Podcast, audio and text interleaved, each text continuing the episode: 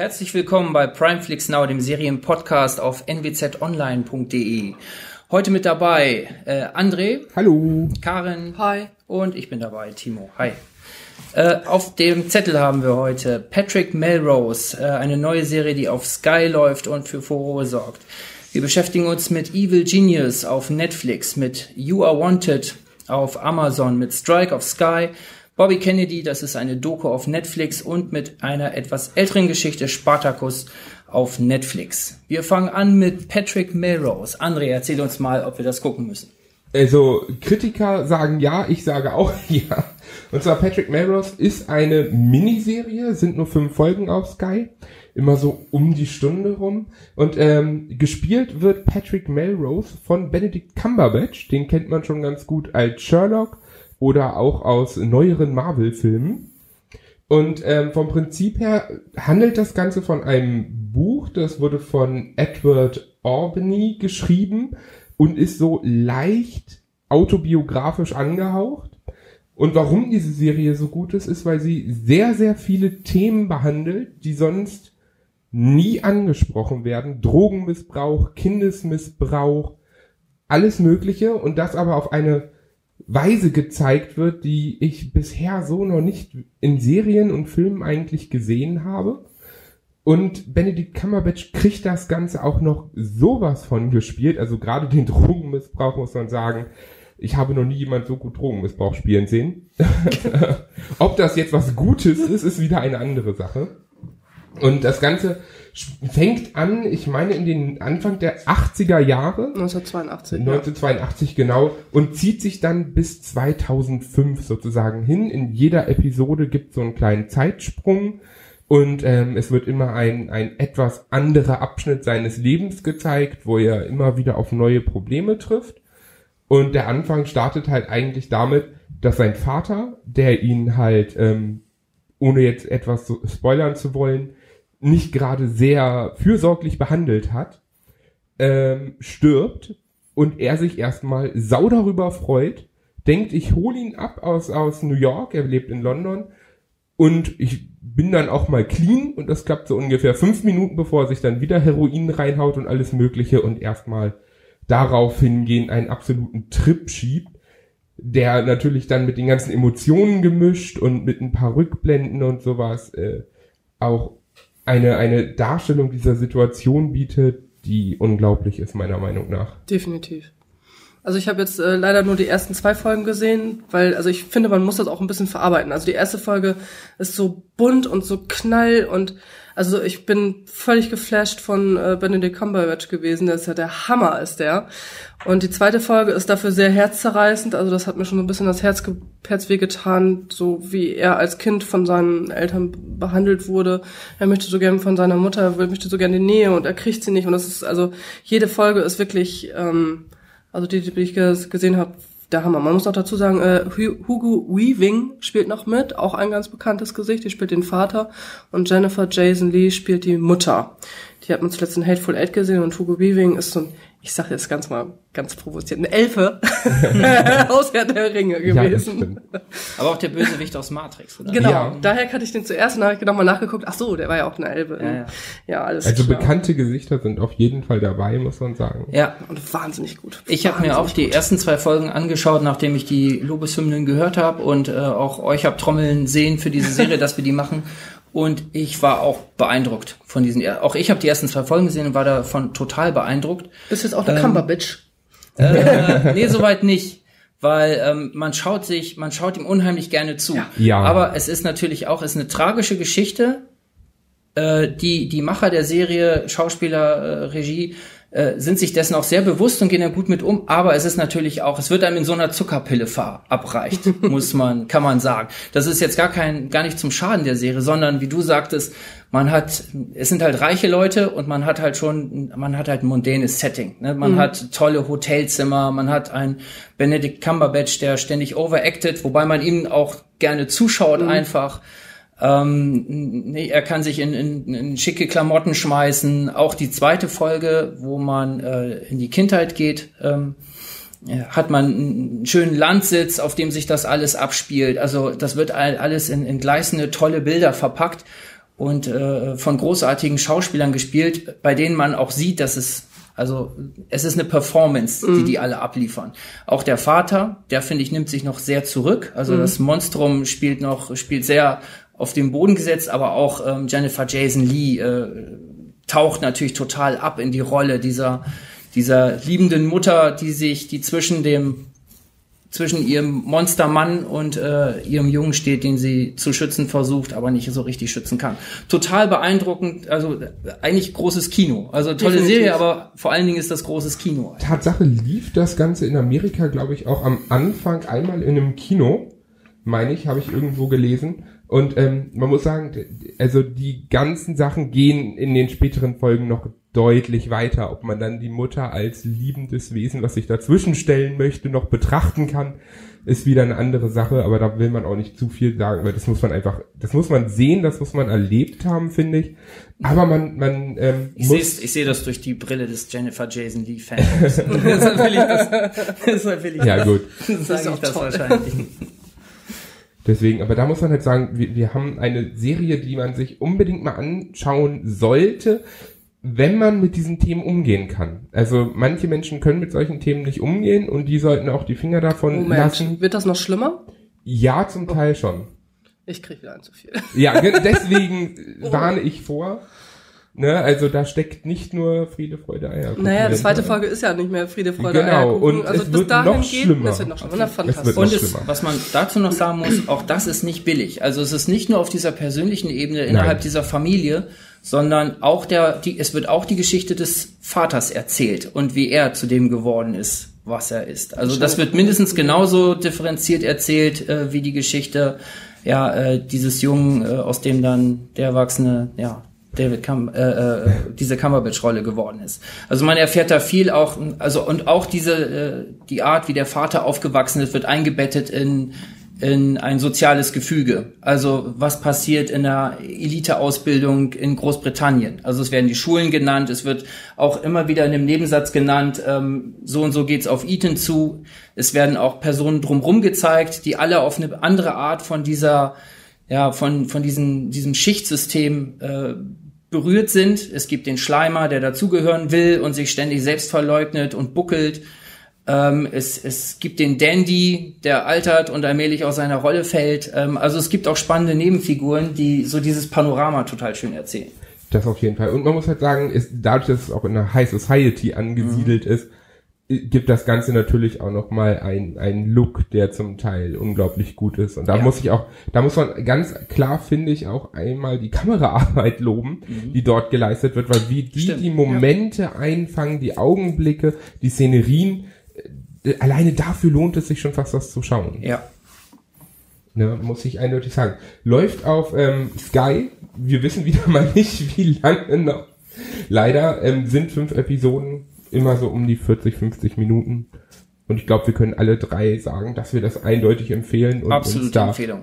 Der, der Masse anschließen von Kritikern, die das auch tun. Gut. Zum Genie des Bösen. André, wieder mal du. Ja, ich darf, ich darf, ich darf ja nochmal. Evil Genius. Genau, und zwar, das Ganze ist eine, eine Miniserien-Dokumentation, vier Folgen, ähm, chronologisch aufgebaut und sehr interessant. Und zwar handelt das von einem am Anfang, wie man denkt, nur Banküberfall, äh, der, der sogenannte Heist, so heißt auch die Folge. Und das Besondere dabei ist, ähm, wir, wir sehen hier etwas, was in Film, in Spielfilmen schon öfters vorkam, aber damals so wirklich geschehen ist, und zwar jemand wurde eine Bombe um den Hals geschnallt und es wurde gesagt, geh eine Bank aufrauben, sonst explodiert das Ding. So, und. Spoiler, ähm, es explodiert. genau, Spoiler, ja, es wird auch noch explodieren. Das Interessante dahinter ist, ähm, hinter dieser ganzen Geschichte steckt noch viel mehr. Deswegen heißt das Ganze auch Evil Genius, das, das böse Genie. Aber wer das Genie ist, das, darauf kommt man jetzt erstmal so nicht, ähm, würde ich sagen. Das Ganze handelt halt von, jetzt muss ich einmal Tatsache nach dem Namen gucken, ich kann mir den immer etwas schlecht merken. Es ist so ein Dreifachname. Schlecht vorbereitet. Ist es vielleicht Dennis Krieg? Nein! Wer war das? Wo kommt der Wer war denn das? her? Wo kommt der denn her? So. Kennen Sie raus. Podcast-Mobbing. Wir Genau. haben Dennis Krieg in einen Kasten unter dem Tisch eingesperrt und jetzt, Ja, Ja. jetzt bin ich, jetzt ist er aufgewacht. Humpelbein ist wieder raus. Nee, Hinkebein. So, jetzt habe ich auch den Namen, danke. Also, und, zwar, und zwar Deal Armstrong heißt die Frau. Ähm, die sitzt im Knast, die ist dafür verurteilt worden für das Ganze und für noch mehr. Wo war, ist das in Amerika? Das ist in Amerika, genau. Und das Interessante an dieser kompletten Dokumentation ist, ähm, als dieser Fall damals publik wurde, wurde er irgendwann zu den Cold Cases gelegt. Man konnte ihn nie lösen, man hat nie irgendwelche richtigen Geständnisse bekommen.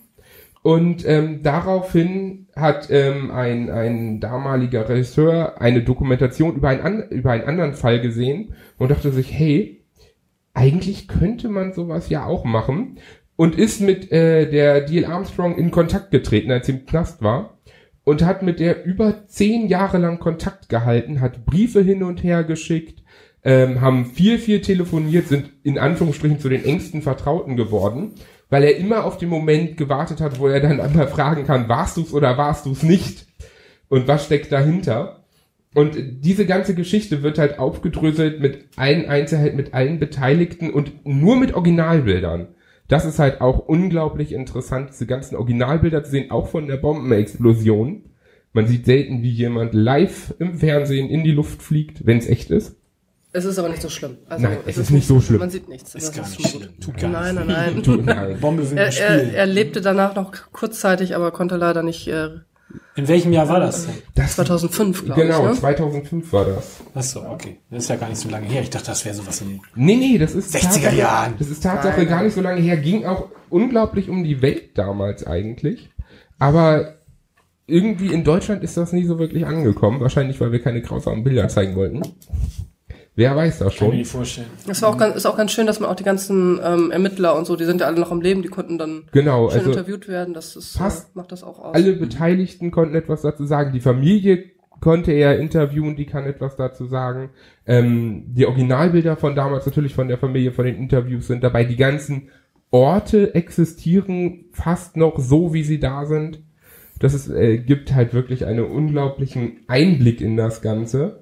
Und zwar, die, die letzte Folge heißt zwar das Geständnis, aber naja, da- das kann man äh, zwiegespalten sehen, ob man das jetzt annimmt oder nicht. Ähm, wird da noch viel dramatisiert im Stil oder durch die, die Titel deuten mir das so ein bisschen an. Deshalb ich, hatte ich so ein Also- bisschen kleine Hemmung da drauf zu klicken, weil ich denke, Kriminalfälle, die hochgejazzt werden, äh, Das habe ich überall gesehen. das ist gar nicht der Fall, aber sie schaffen ähm, die, die, das Dramatische dadurch zu erzeugen, dass sie in der Dokumentation sozusagen dem Verlauf der Ermittlung folgen. Das heißt, wir entdecken in der Dokumentation sozusagen die Zusammenhänge erst, wenn die Ermittler sie auch entdeckt haben.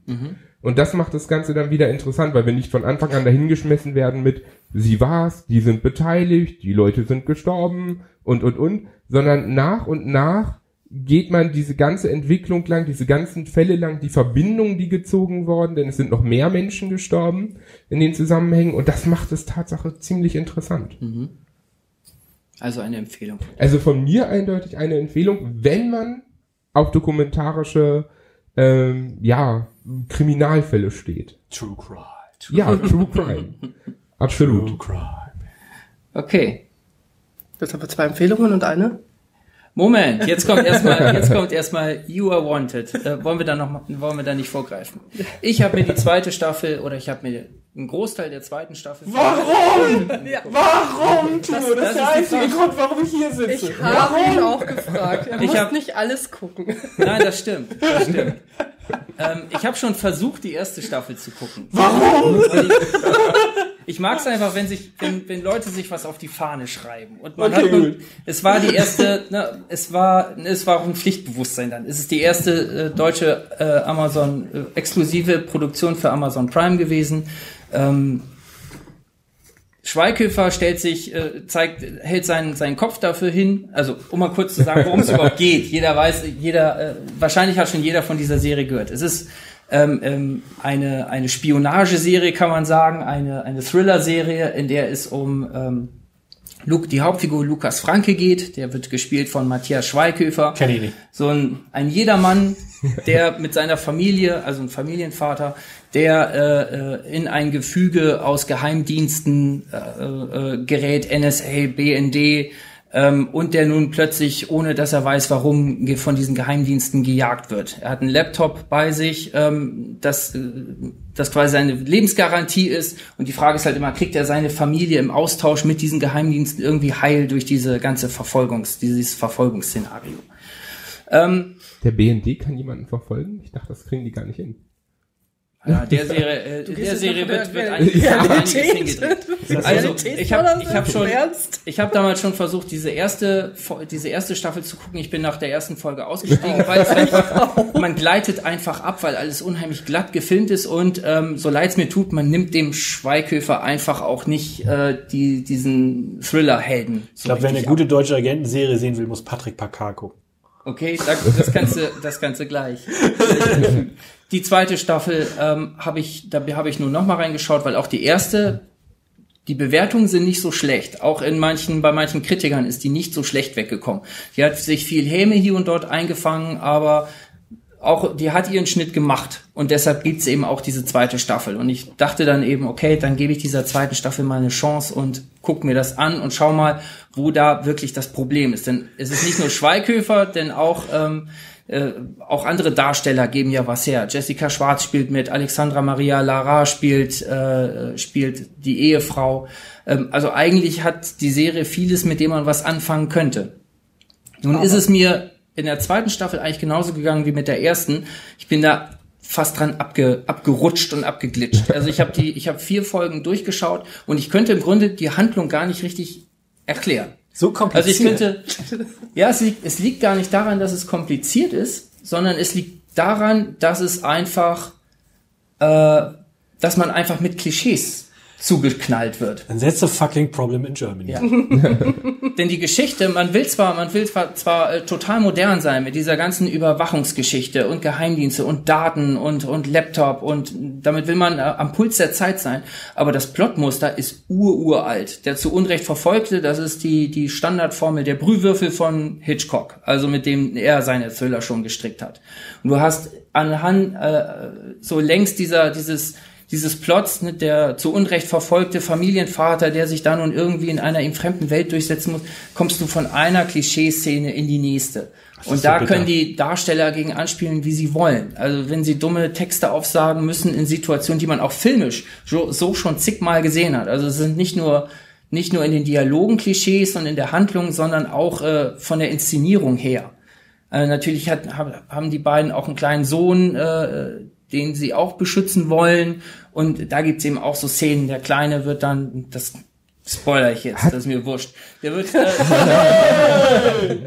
der wird, der wird gekidnappt und äh, Natürlich äh, wird er das. In, in so eine Quarantäne versetzt. Und äh, die Mutter, Alexandra Maria Lara, äh, sieht ihn dann hinter so einer Glasscheibe und dann Machen fassen Sie so? die Hände, genau, fassen, genau, fassen die, die Spock und Kirk. ja, so in etwa, fassen die Hände aneinander und man sieht ihn nur Mama rufen äh, hinter der Glasscheibe. Das sind so Sachen, die du im Kopf dann schon so von Einstellung zu Einstellung zu Einstellung mitläufst und da bist du im Grunde genommen eigentlich raus. Also du siehst Darsteller, du siehst oft eine Szene, die total emotional sein soll, wo irgendwas ganz Furchtbares passiert, irgendeine Familie wird auseinandergerissen und ein Schweighöfer, der dann äh, das auch versucht emotional zu spielen und trotzdem sitzt du da und denkst dir, ja, Wo krieg ich jetzt denn jetzt eine Tüte und, Chips her? äh, und völlig, nee, du vergisst, du schläfst dabei mit, mit offenen Augen ein. Spielt Schweighöfer nur oder hat er auch am Drehbuch oder an der Regie Der mitgearbeitet? produziert das Ding. Ja, ja, Der Der produziert das. Ding mit? Der hat ja sogar Ja. mit Pantherflix, glaube ich, heißt das Ding. Ach so. Hat ja sogar ein eigenes Streaming-Portal Oh, mal okay. aufgemacht. Aber dadurch, dass Amazon ihm sozusagen diesen, diesen Deal gegeben hat mit der Serie, ist aus diesen Streaming-Plänen, glaube ich, gar nicht richtig viel geworden. Das ist nur noch Teil seiner Produktionsfirma, die er auch noch hat. Er wird kann auch ja bei als- Obama mit einsteigen. er wird auch als Regisseur mitgeführt. Also der macht im Grunde fast, fast alles da. Ich finde ihn auch gar nicht schlecht. Also ich finde, er hat schon, schon äh, gute Rollen gespielt. Ja, diese Amazon-Werbung mit Alexa, die ist super. Die zum Beispiel, die ist super. Aber ich, ich habe neulich mal irgendwo einen alten, ich glaube, einen Tatort oder einen Polizeiruf, Oh, wo er, der wo er, wo er so ein, wo er ein Schnösel, so ein, so ein jungen Ja, Schnösel der war spielt. toll. Da spielt er so einen, so einen richtig fiesen Charakter, Weil total überzeugend. sind. Ja, dann, dann ist genau. er vielleicht Der war- der einfach nur super. guter Also Schauspieler. das ist muss, wirklich man, einer, der was Schweighöfer kann. muss man gar nicht rummäkeln, aber ich Nee. finde, dass diese Serie ist ein Grundproblem deutscher Serien Ja. seit Jahrzehnten. Denn deutsche Drehbuchautoren klauen wie die Raben. Ja. Überall. Und es gibt so wenig, und es hat sich so zu einer, zu so einem Standard entwickelt, dass auch in den Sendern ja auch über Jahrzehnte immer gesagt wird, wir machen nichts Eigenständiges, sondern das wird das deutsche Big Bang Theory oder irgendwie sowas. Ja, ja. So, so werden ja immer neue Sachen dann auch verkauft. Das ist das deutsche Breaking Bad.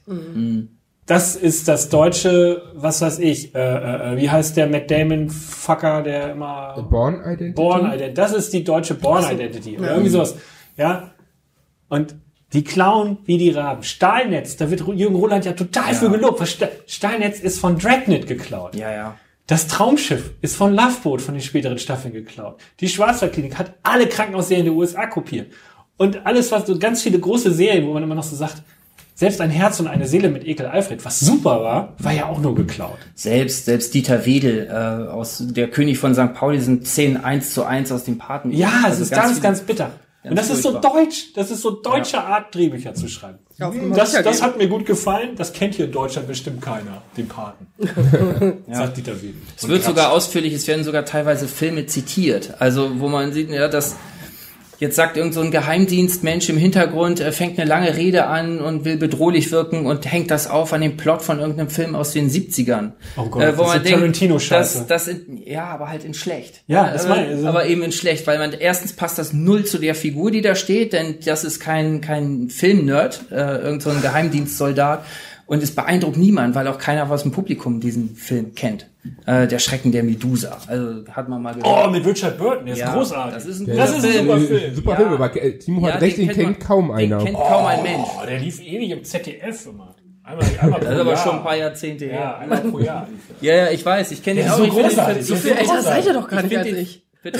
Ich finde den Film, ich finde den Film auch stark, ne? Aber den, den kennt kaum ein Mensch. Also es bringt dem Publikum nichts. Das ist so, tut mir leid, das ist so, so Gewichse von dem Drehbuchautor, der Ja, den ist halt es. kennt, ne? Nichts anderes. Genau. Deshalb äh, ziehen solche solche Effekte halt gar nicht. Also leider eine, eine, um das zum Ende zu bringen, leider doch berechtigt eine schlimme Enttäuschung. Diese Aber Serie. Komischerweise eine kurze alle die eine Lanze für deutsche Serien Ja. machen. Die geilsten waren sowieso alle in den 70ern. Oder frühe 80er. Monaco Franze, Key Royal, Schwarz-Rot-Gold, Saito Mortale. Das waren alles so Serien, die alle irgendwie deutsch waren und eigene Geschichten erzählt Solange haben. das nicht die Trombuschs oder äh, Freunde fürs Leben. Nein, oh Gott. Weißt du, jetzt kommt noch Lindenstraße. Oh Gott. Ver verfilmte Langeweile. Glaubst, glaubst du, es ist vielleicht was für Leute, die dann Tatsache die amerikanischen Serien überhaupt nicht kennen, also so gut wie nur Deutsches gucken, dass, dass sie vielleicht genau dieses Also es funktioniert ja. Dumme. Also es, es funktioniert ja. ich habe hab gestern mit, dir, mit einer Freundin gesprochen, die findet die Serie auch total super. Deswegen, hallo Simone, du Ja, darfst weiter gucken, aber Für Ja, es- Schweighöfer-Fans. für Ja, es, es funktioniert, weil diese Klischees sind eben zigtausendfach erprobt. Ja, und ich glaube einfach, dass, dass Ja. bei Leuten, die halt nicht zig Sachen ge- geschaut haben und die nicht in- und auswendig runterdeklinieren können, dass das da funktioniert. Das ist ja auch immer, das Phänomen ist ja immer, wenn Leute so ein bisschen, also wenn so eine Serie aus den USA Mainstream wird, also sowas wie Breaking Bad oder Lost, dann gucken das Leute, die sonst solche Serien gar nicht gucken würden. Und die sagen immer, das ist die beste Serie der Welt, das musst du gucken. Homeland, hast du das gesehen? So geil. Und im Endeffekt sagt man dann als jemand, der viele Serien kennt, ja, ist eine gute Serie, aber die beste Serie der Welt, so weit würde ich nicht gehen. Und das hast du immer wieder, dass so so Leute über so einen Hype an so eine Serie kommen, die echt gut ist und dann, ich bin der Serienexperte, das ist die beste Serie der Welt. naja. Also können wir, können wir, glaube ich, sagen, für Leute, die viele Serien schauen, ist das absolut nichts. Aber Also für man Leute, kann niemanden davon abhalten, da mal reinzuschauen. Ja, Amazon Prime, sechs Folgen. Äh, wir würden es tun, wenn wir es könnten. A50, A50 Minuten. Ähm, ja, wer sich das anschauen möchte oder wer da mal reinschauen möchte, ja, wie gesagt, abhalten können wir niemand. Wir raten, wir raten, wir raten aber ab. Ich zumindest. Wir raten eher zu. Dran. Strike. Strike. Strike. Läuft auf Sky, ist eine Miniserie, sind im Moment äh, die ersten drei Folgen sind. Raus vom ersten, ja, Bitte, es ist what? ein Buch. Ja, Das es sind drei Bücher. Also Ja, genau. es sind drei Bücher äh, von Robert Galbraith, spreche ich das richtig aus? Galbraith, äh, ja. Mit äh, J.K. Rowling, ist das als Äh, alter. Ego? Genau. Ich habe die Hörbücher alle gehört. Ähm, sind drei Teile. Drei Teile ähm, ist eigentlich ein klassischer Krimi. Geht um einen ähm, Kriegsveteran mit einer bewegteren Vergangenheit. Ähm, ja, struggelt so ein bisschen, aber ähm, ist ein klassischer Ermittler. Also das ist ja jetzt auch keine Neuerfindung. Ähm, aber die Mordfälle und wie er da rangeht und so ist alles sehr gut gemacht. Ist, eine, ist ganz solide, ist ganz hübsch, ist ganz nett, aber ja, vielleicht weiß André da noch mehr zu sagen. Ich bin da immer sehr schlecht in der Zusammenfassung. das müssen wir jetzt Ja, mal also- zu sagen. Also vom Prinzip her ist es wirklich, er, er ist theoretisch gescheiterter Detektiv, früher mal, äh, oder ist äh, Veteran. Also war, war der Polizist oder? Er ist, war bei er- der er Militärpolizei, War, er war bei der Militärpolizei. Ah, genau. Militärpolizei sind die besten. Genau, richtig. Gerade die aus England. ähm, und hat dann halt ähm, eine Detektei aufgemacht, hat einen, einen sehr wohlhabenden und bekannten Vater, der ist Rockstar. Und ähm, hat aber sozusagen keinen Bock auf das Geld von dem, auf das Leben von dem. Ähm, ja Der. Vater interessiert sich auch nicht für Nee. die, die interessieren sich beide nicht füreinander und er hat halt so die, die gescheiterte Detektei so ungefähr. Und dann kommt ein Jugendfreund aus der Kindheit, also ist ja klar, Jugendfreund, ähm, oder mehr oder weniger, und ähm, dem seine Adoptivschwester ist gestorben. Und die Polizei sagt, das ist Selbstmord gewesen und er vermutet, das ist Mord. Und sagt, scheiß drauf, wie viel das kostet, wir sind reich, untersucht den Scheiß. Und er meint dann, ja, aber die sagen doch, das ist Selbstmord. Und Und dann, da, warum, warum soll ich das untersuchen? Und dann meint er, ist mir egal, untersucht das, hier hast du Geld und dann macht er das und geht dem Ganzen auf, auf die Fährte. Und ähm, das sind halt drei Folgen an sich, das erste Buch der Reihe. Und ich habe die Bücher nicht gelesen. Ich kenne einige Leute, die haben sie gelesen, die konnten mir auch die Unterschiede erklären. Als jemand, der die Bücher nicht gelesen hat, muss ich sagen, ich finde die Serie unglaublich gut gemacht. Von den Leuten, die sie gelesen haben, die sagen, es gibt ein paar Unterschiede, die stören sie so ein bisschen, aber insgesamt können sie halt das Ganze auch nur empfehlen. Definitiv. Ähm, ich, ich finde, der, der äh, Cormoran Strike, äh, gespielt von Tom Burke, ähm, finde ich richtig gut. Ähm, ich habe das im Kopf, dass er, dass er im, im Buch ein bisschen bisschen bisschen äh, Er mehr social awkward ist, so ein bisschen bisschen Genau. raubeiniger, der ist ein bisschen zu lieb und guckt mir ein bisschen zu brav und treuherzig in die Kamera, aber ansonsten ja, ähm, macht es gut und äh, seine seine Kumpanen, Die Assistentin. ähm, die Assistentin, genau, macht das auch ganz toll. Also Wobei die soll ja im Buch äh, komplett anders aussehen, angeblich. Oh, auf- optisch meinst du jetzt? Ja. Okay, keine Ahnung, sowas merke ich mir nicht. Also die soll wohl, Hübsch. ähm, ja, die, die soll wohl wirklich, wirklich ganz, ganz anders aussehen. Also manche Rothaarig Charaktere, hab ich, kann sein. Aber Ja, das, das, genau. das finde ich jetzt nicht so dramatisch, ob die jetzt so aussieht oder so aussieht, das interessiert mich nicht. Aber ähm, also ich glaube, sie kommt so eins zu eins ungefähr hin, so wie ich das im Kopf Vom habe. Aber Charakter er, her. genau, aber er finde ich ist viel, viel zu glatt. Also er ist viel zu lieb und viel zu glatt. Also er habe ich im Buch ein bisschen, bisschen, ähm, ja, sich ähm, ein bisschen, bisschen rauer im, im Kopf, aber Nichtsdestotrotz, das ist klassischer Krimi. Der zweite Teil gefällt mir auch ganz gut. Das ist der Seidenspinner dann. Das sind auch Ist zwei Folgen. raus? Ja, die ganze Serie ist auch noch bis zum 30.06. bei Sky. Deswegen jetzt beeilen. ach so, weil, weil No ich habe nur die ersten drei Folgen gesehen, bin ich ganz so, ehrlich, da waren die ja. anderen noch gar nicht draußen. Nee, äh, ach so, weiß ich nicht. Ich habe äh, das irgendwann diese Woche den Rest gesehen. Ähm, die, die letzten sind auch schon raus, Ernte des Bösen. Ah, okay, weil Surprise. ich... Surprise, ja, Tatsache. Ja, also sind alle Folgen raus 2017. und wenn ich jetzt mich nicht täusche, auch nur bis zum 30.06. Also das ist ein bisschen, bisschen knapp. Also die Danach letzte. auf Pirate Bay. Ja. Also die letzte, letzte finde ich nicht so ganz so gut, aber äh, insgesamt alles äh, ganz klassische Krimis. Äh, bei dem zweiten Teil ist ein Schriftsteller gestorben, wo er dann im Schriftstellerkreisen ermittelt und die dritte, ähm, das dritte Buch ist, beschäftigt sich mit seiner Vergangenheit ganz stark und ähm, wer ihm da Böses wollen würde oder wer auch ähm, Ist das, Ja. ich muss mal fragen, also die machen Ja. Eine Folge pro Buch. Nein. Nee, die machen äh, einmal drei Folgen, dann zweimal zwei Folgen. Genau. Ach so, okay, gut. Dann, ah, ja, ist klar. Das- Also es ist immer eine abgeschlossene Han äh, Handlung. Angeblich ähm, schreibt die Rowling auch schon am vierten Teil, aber da ist noch nichts erschienen. Das letzte war, glaube ich, 2015. Das ist, glaube ich, schon ein bisschen her. Äh, zwei- ja, 2017 Also es ist tatsächlich von ist, der äh, Harry Serie- Potter Rowling. Genau, richtig. Und sie hat sogar äh, mitgearbeitet äh, gearbeitet an, an der Serie. Ja, Sie natürlich. Ja, ich meine nur, aber sie, sie hat zum Beispiel auch Charakter mit ausgesucht, dass die passen und sowas. ja, Und natürlich. da geholfen. Und ich, ich finde halt auch, also ich wusste zwar, dass das von ihr ist, ähm, Robert Galbraith kenne ich halt so vom Namen her. Ich finde es dann in, in dem Moment aber ein bisschen schade, dass ähm, Sky dann ganz groß schreibt, von der Autorin von Harry Potter dahin schreibt, ja, obwohl sie ja eigentlich durch Pseudonym, ja. das sie ja vermeiden wollte, so ein bisschen. Ach, das ist doch, also das ist das schon ist drei Wochen später ist das ja, ja. schon. So, das schon keiner gucken. Aber, aber nein. insgesamt muss man sagen, es ist, es ist eine starke Serie, die Charaktere sind stark, gemacht von BBC One. Dann ist es aber die Chance, dass das auch auf Netflix irgendwann äh, das, Die, sein, die ne? Chance ist auf jeden Fall vorhanden. Vielleicht kommt es auf Netflix, vielleicht auf Amazon, wer weiß. Wobei äh, Netflix ja eher mit BBC zusammenarbeitet. Ähm, man kann es auf jeden Fall nur empfehlen. Und wenn jetzt vor allen Dingen auch die anderen Episoden raus sind, weiß ich, was ich heute Abend tun werde, nachdem ich den Podcast fertig habe. so. Wollte gerade sagen.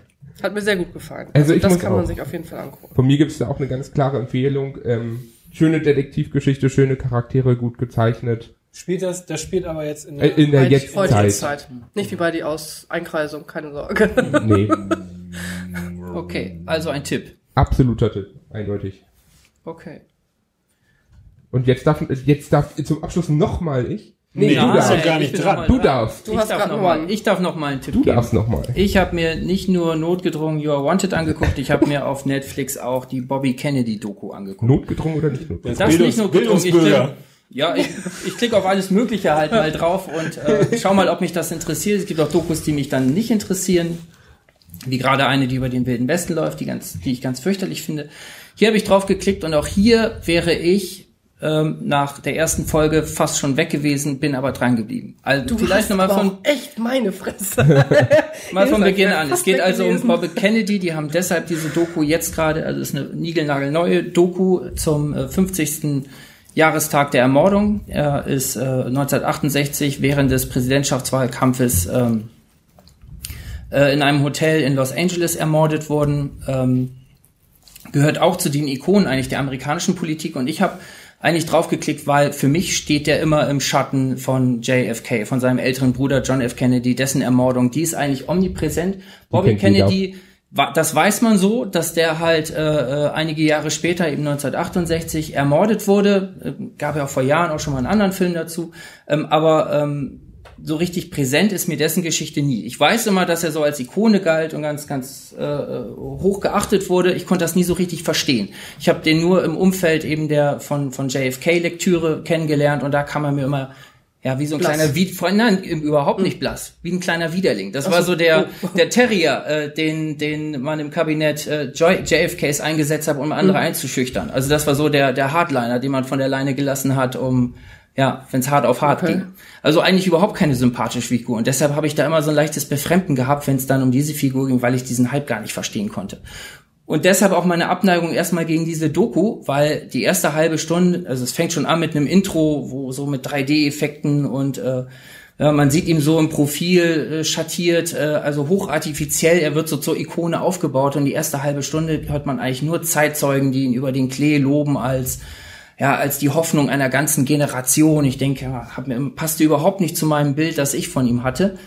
Bis es dann nach der ersten halben Stunde kritischer wird, bis ähm, auch seine, seine vorige Zeit aufgefangen wird und man dann so reinkommt. Ähm, vielleicht dann da kurz zum Hintergrund. Wie, es ist nicht falsch, was ich ihm gesagt habe. Er war tatsächlich ein Scharfmacher vorher. Äh, man setzt dort ein mit der Zeit, in der er für McCarthy gearbeitet hat. Also er gehörte auch zu denen mit, die bei der Kommunisten-Hatz dabei waren damals und äh, Leute auf der Anklagebank unter Druck gesetzt haben. Dafür gibt's auch Aufnahmen. Sowieso eine ganz tolle Sache an dieser vierteiligen Doku. Es gibt unheimlich viele Originalaufnahmen aus der damaligen Zeit, auch von Auftritten, die er irgendwo gehabt hat. Also man kriegt viel Kolorit aus dieser Zeit mit.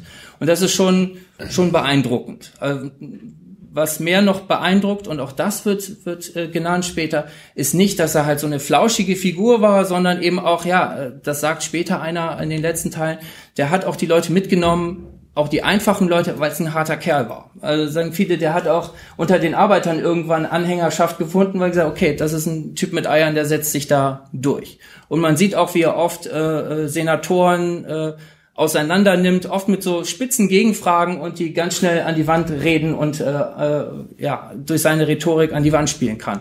Also schon eine, eine starke Figur, eine ähm, äh, die die wo man verstehen kann, wo die Hoffnung herkommt. Und da muss man sich dann fragen, will man das der Doku glauben oder nicht? Die Figur soll tatsächlich eine Wandlung durchgemacht haben. Die Kennedys selber zu JFKs Zeiten waren ja zum Beispiel der Bürgerrechtsbewegung über, gegenüber eher distanziert. Als Kronzeugen werden da zum Beispiel Harry Belafonte ähm, aufgezeigt, der damals ja auch zu den führenden Köpfen der schwarzen Bewegung äh, zählte und die sich vorher äh, schon bei JFK äh, Einfluss verschaffen wollten, an den herangetreten sind und äh, in dem Team JFK und sein jüngerer Bruder sind die nie so richtig durchgekommen. Das war so nicht deren Thema und eigentlich kann man da kann man da diese Präsidentschaft nicht jetzt als eine sehen, die die den Bürgerrechten weitergeholfen hätte. Das und deshalb würde, wird, auch, wird auch offen erzählt in dieser Doku, man hat auch von der Seite am Anfang Schwierigkeiten mit diesem Kandidaten gehabt.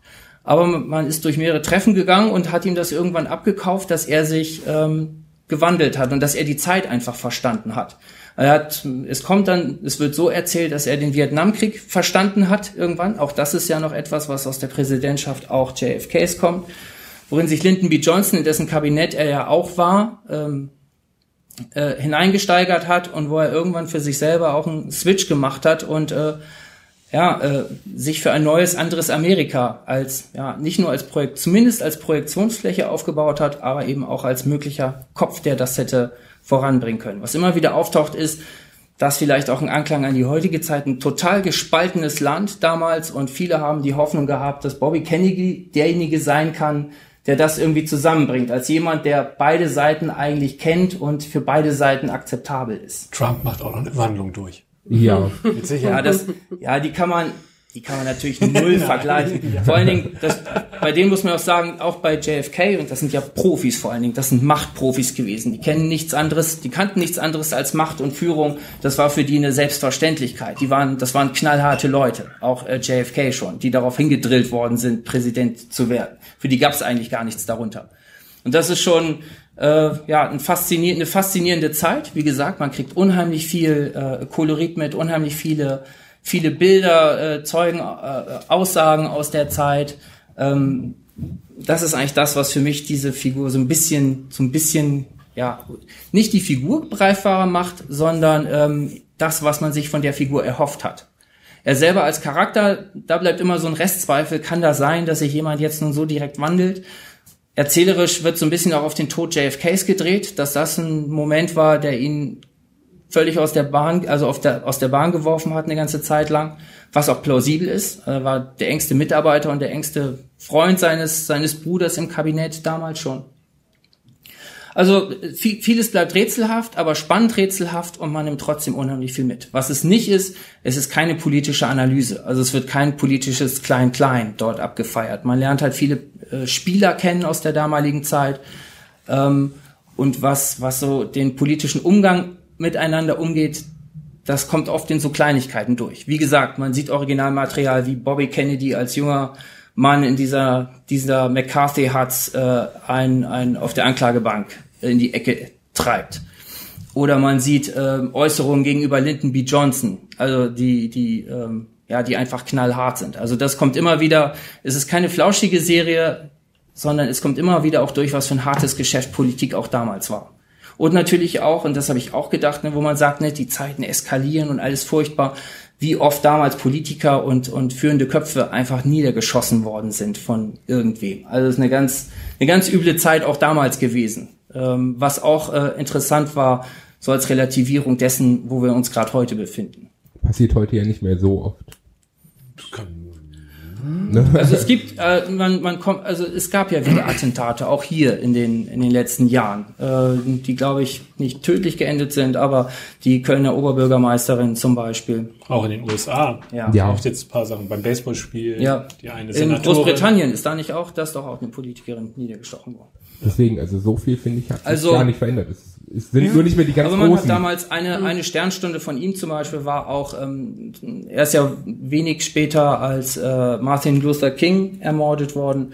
Ähm, das, er hat gerade an dem Tag, an dem Martin Luther King erschossen worden ist, äh, einen Auftritt gehabt und hat sich gefragt, wie reagiert er da drauf. Auch das ist übrigens eine Originalszene, die da gezeigt wird, wie er da pu- vor Publikum auftritt, eigentlich einen Wahlkampfauftritt hat und er muss nun irgendwie drauf reagieren, weil ihm das gerade einer geschickt hat. Und er hat da das habe ich nachgelesen, das äh, wusste ich, weiß ich so nicht. Soll er soll so ziemlich das einzige Mal gewesen sein, dass er auch auf die Ermordung seines Bruders Bezug genommen hat und gesagt hat, das sind zwei Menschen, die von Weißen erschossen worden sind. Also da hat er auch so einen Moment, den er einfach, für den er die Größe gehabt hat, den abzufangen. Also er hat eine ganz kurze Rede nur gehalten und hat über den Tod von Martin Luther King gesprochen und hat mit solchen, mit solchen Aktionen halt viel Glaubwürdigkeit gewonnen und viele Anhänger gewonnen. Also viele, viele total, total spannende, äh, großartige Szenen, die man dort ja nacherleben kann, tatsächlich. Also sagst du eindeutige Empfehlung für Geschichtsinteressierte Ein und Dokumentationsfreunde? Ja, ja, absolut, absolut. Lässt sich total toll gucken und äh, man nimmt viel man nimmt unheimlich viel mit. Wie lang ist das Ganze denn? Vier Folgen, ah, eine Stunde. Das geht ja. Ja. Kann man gucken. Ja. Auf einen Netflix. Wir, auf ne? Netflix, genau. Einen haben wir noch. Ja, einen haben wir noch. Ein, ein etwas älteres ähm, Projekt sozusagen. Spartacus! ich wusste, dass Dennis mitmacht. Denn Dennis und ich lieben diese Serie. Nackte Menschen, ja. Blutgedärm und Sperma. Wer, wer den Vorgänger von Game of Thrones will, hier hat er ihn. Brutalität, Sex, Machtspiele und das alles im alten Rom. Und zwar, ähm, ja, Spartacus, wie der Name schon sagt, beschäftigt sich mit der Figur des Spartacus. Ähm, viel ist historisch darüber ja nicht gerade bekannt, deswegen hatten die Macher sehr viel Freiheiten und ähm, benutzen die halt auch, um eine echt sehr, sehr gute Serie zu schaffen. Allerdings muss man sagen, CGI-Effekte konnten sie nicht. Oh. Finde ich so, aber, aber insgesamt stört das gar nicht. Denn was sie konnten, ist ähm, diese Geschichte erzählen, und zwar von Spartacus, der zuerst gespielt wurde, und da ist nämlich noch, noch eine ganz, ganz eine kleine, tragische interessante Geschichte. Geschichte dahinter. Und zwar wurde er zuerst gespielt von Andy Whitfield, ähm, die komplette erste Staffel lang. Dann wurde die erste Staffel auch schon erweitert, bevor sie ausgestrahlt wurde. Dann musste sie verschoben worden, äh, werden, weil Whitfield krank wurde, an Krebs erkrankt ist. Als es sich gebessert hat, haben sie dann gesagt, okay, dann machen wir jetzt die zweite. Dann kam ein Rückschritt beim Krebs und dann äh, er konnte nicht mehr und dann haben sie halt jemand anders eingesetzt in, äh, in ihrem Namen, äh, ihren Australier namens ähm, Liam äh, McIntry und ähm, der spielt dann halt auch den Rest der Serie durch den Spartakus. Leider ist ähm, Andy Whitfield gestorben, bevor die zweite Staffel sogar ausgestrahlt wurde. Ganz traurig, aber man muss sagen, beide geben eine unglaublich gute Rolle des Spartakus. Also ab. es geht auch also um den Sklaven Spartakus, der ja. seine Familie verliert, glaube ich. Ne? Ich muss jetzt die Serie ist schon lange her, aber ich also, weiß, als sie rauskam auf Stars, das ist so ein genau, Kabelsender in den USA, habe ich mir das sofort angeguckt, weil ich den Trailer geil fand, ja. weil das so 300-Style war. Also mhm. so, ne, antike Kämpfe und so. Und es geht dann um Spartacus, der dann so als Sklave in eine Gladiatorenschule kommt. Und das ist eine kleine Gladiatorenschule und sie gehört jemandem, der einfach kein Glück hat mit Gladiatoren. Das, der ist so ein Zweitliga-Gladiator-Trainer da, wird von allen mehr oder weniger, oder hat auch Probleme mit Geld und, und, und auch äh, die Macht äh, geht immer an ihm vorbei. Und mit Spartacus, und der hat noch so, genau, er hat noch so einen Champion, der eigentlich ganz gut ist, aber ja. richtig funktioniert das auch nicht. Er und dann hat Krixus. er diesen, genau, Krixus, und dann kommt Spartacus, und Spartacus ist halt die Wucht.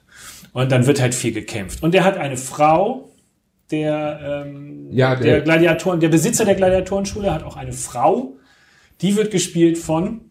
Ähm, jetzt muss ich mal. Jetzt musst du gucken. Jetzt muss ich nachgucken. Wie hieß sie denn nochmal? Ah, verdammt. Wieso kennt man die? Ja. ja, die kennt man. Die kennt man. Lucy Lawless. Ach. Lucy Lawless. Ja. Xena. Ach du liebe Güte. Warrior Princess.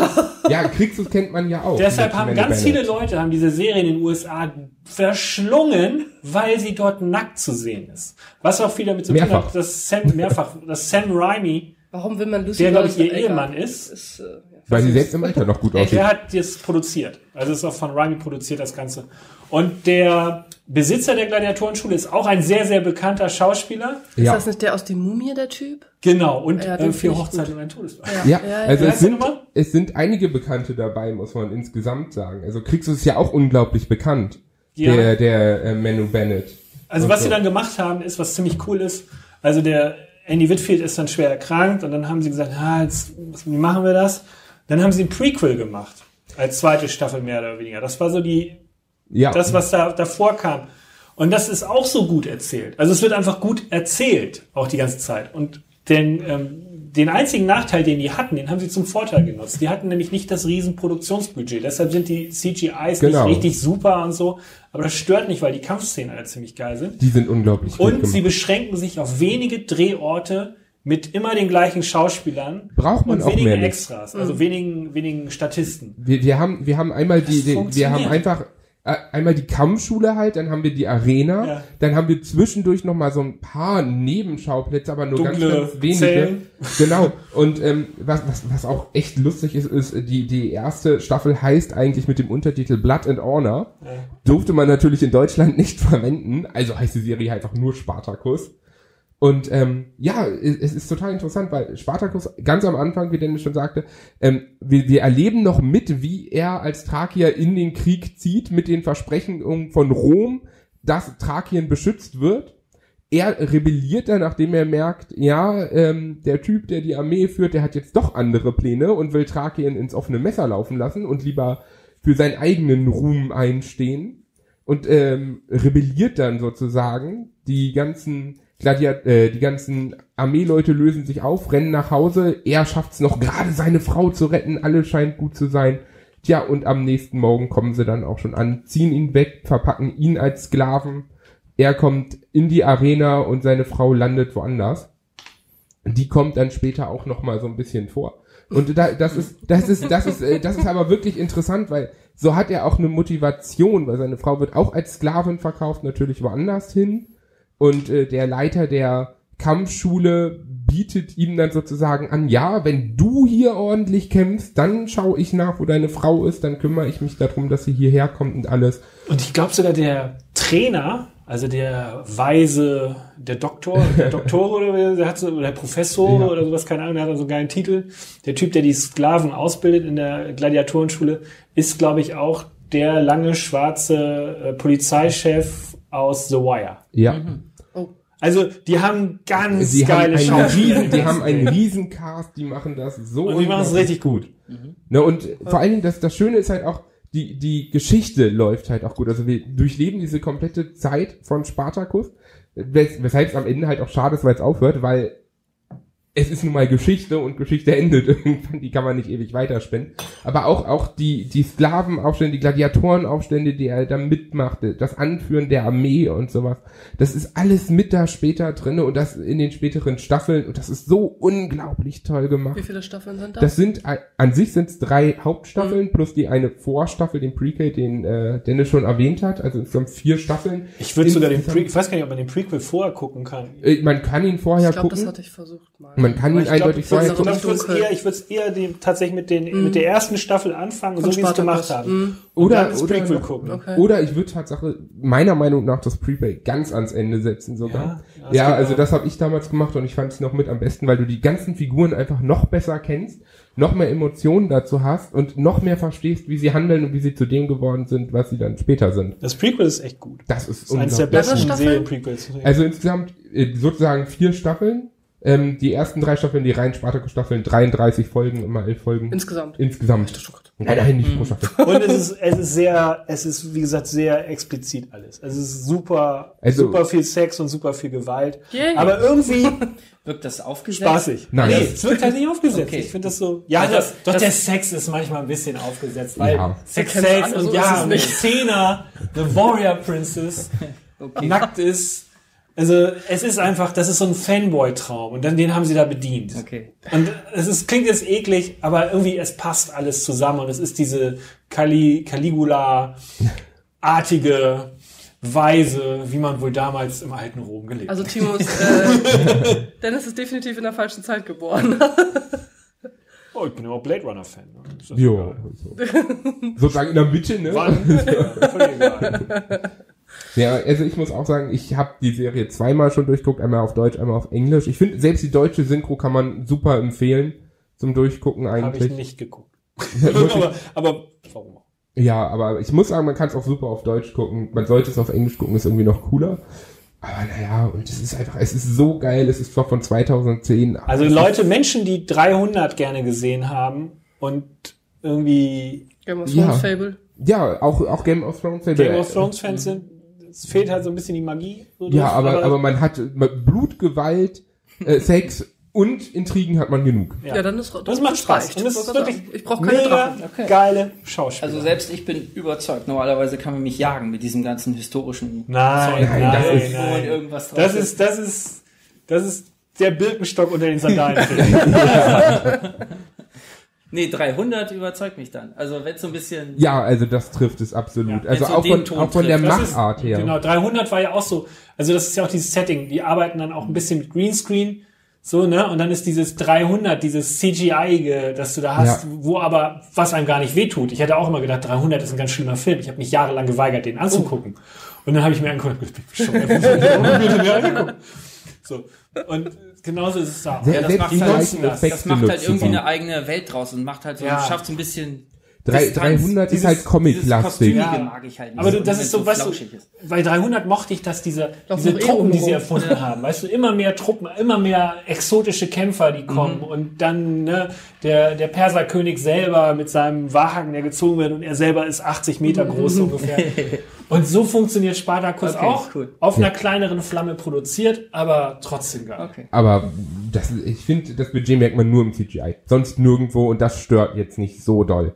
Ja, also die haben, haben, eigentlich, haben eigentlich alles für Schauspieler ausgegeben. Und dass Ja. Andy Whitfield, das sage ich jetzt auch, dass Andy Whitfield gestorben ist, ist ein echter Verlust für die Welt, weil der Typ hat dort in der ersten Staffel gezeigt, dass er durchaus das Kaliber hat, um mehr zu machen. Also der wäre, das wäre der erste Step gewesen. Von der Serie wäre der weitergegangen. Und den hätten wir ganz viel gesehen, bin ich mir ziemlich sicher.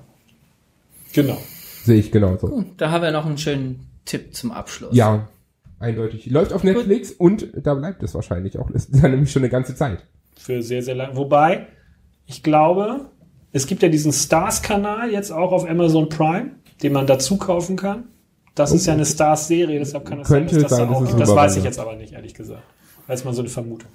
Okay, gut, dann räumen wir ein für heute. Vielen Dank. Äh, Primeflix Now hört ihr auf äh, Podcaster, auf Stitcher, bei nwzonline.de könnt ihr das sehen. Wo können wir noch sehen? Theoretisch bei Spotify, wenn es wieder drin ist. Okay. Und iTunes. iTunes. Und iTunes. Vielen Alles Dank, bis zum nächsten Mal. Tschüss.